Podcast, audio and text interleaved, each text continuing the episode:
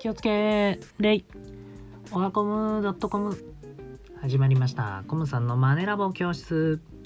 見つけて聞いてくださりありがとうございます。どうもコムさんです。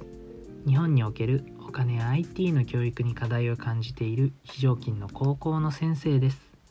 このチャンネルではお金や IT リテラシーなど現代の教育にまだ不足しがちな教養について配信しそれらについてゆるーく一緒に考えていく機会を与えていくものになっています、えー、第8回はお金の仕組みに潜む人類最大の発明についてお話しさせていただきます。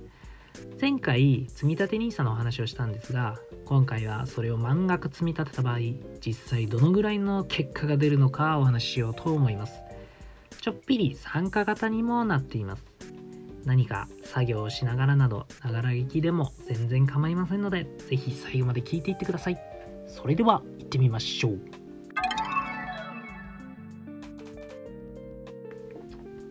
さて今回のテーマはお金の仕組みに潜む人類最大の発明という内容でお話しします。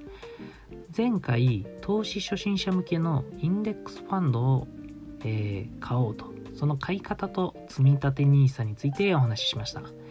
そこで実際長期的に長期、えー、資産運用した場合どのぐらいお金が増えるのか今回お話ししようと思います。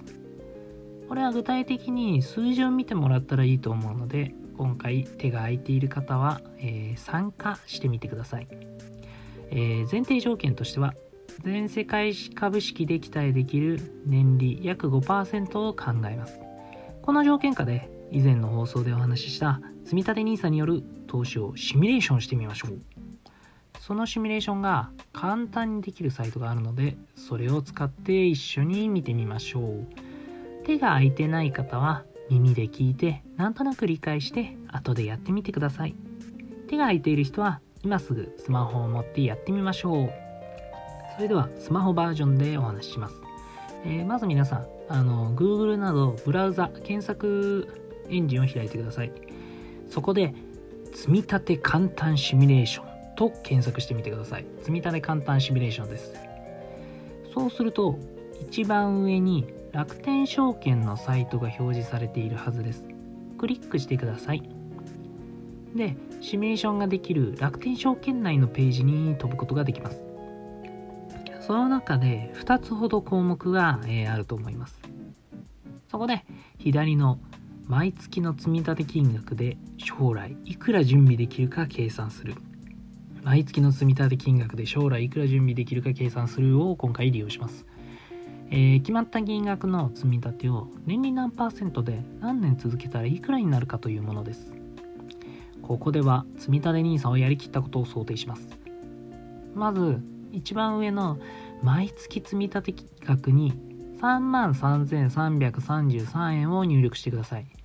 単位が万円なので3.333を入力するのが良いと思います。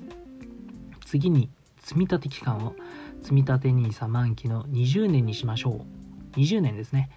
これで積立 NISA の非課税枠をマックス利用した設定になります。そして、しっかりリターンを確保したいにチェック。あるいは、入力するところあるので、そこに5%と入力してください。どちらでも構いません。まあ、これは全世界株のインデックスファンドで手堅く運用したという設定になります。最後は積立 NISA 対象銘柄から検索するにチェックしましょう。これを押しておくと、えー、実際にこの結果が、えー、出そうな積立 NISA の商品を楽天が、えー、紹介してくれます。まあ、後でね、見たい人は見てみてください。さて、一体いくらになるのか。年間約40万円を20年積み立て続ける。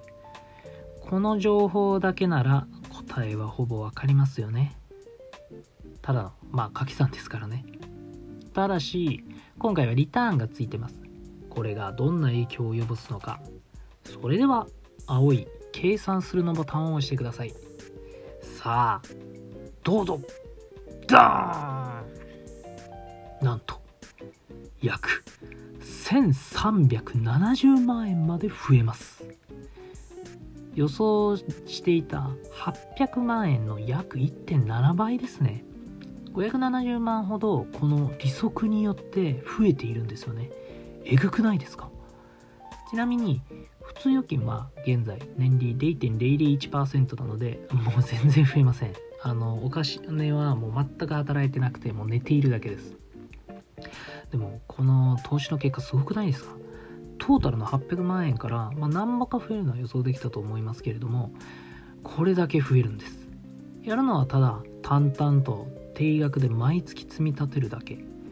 積み立て貯金とやることは変わりません。もう設定していればあのもう振り替えになるので言うたら本当にほったらかしにできるんですね。それなのに投資と預貯金では結果が全く違うんですね。まあリスクを取っている分リターンが大きくなっているというところです、まあ、等価交換によるものですよね。そしてグラフを見てください。グラフが表示されてますよね。これ特徴分かりますかね？水色のグラフに青いグラフが重なるような表現になっていませんか？この水色の方が定額で積み立った結果を表していて定額なので傾きがま一定となりいわゆる右上がりの直線の比例のグラフになっています。しかしこれに運用益が乗っかるのでグラフは実際には直線ではなく少しずつ傾きが大きくなる曲線のグラフになるんです。高校で習う数学で言うと指数関数と呼ばれるものですね。時間が経てば経つほど結果が大きくなるようになっているんですね。これがお金の仕組みに潜む魔法です。複利と呼ばれています。この複利はかの有名な物理学者アインシュタインから人類最大の発明とまでも言われています。すごいですね。相対性理論とか、まあ、原子力発電原子爆弾などの元の理論を作った人がこう言うんですからもう半端じゃないですよ。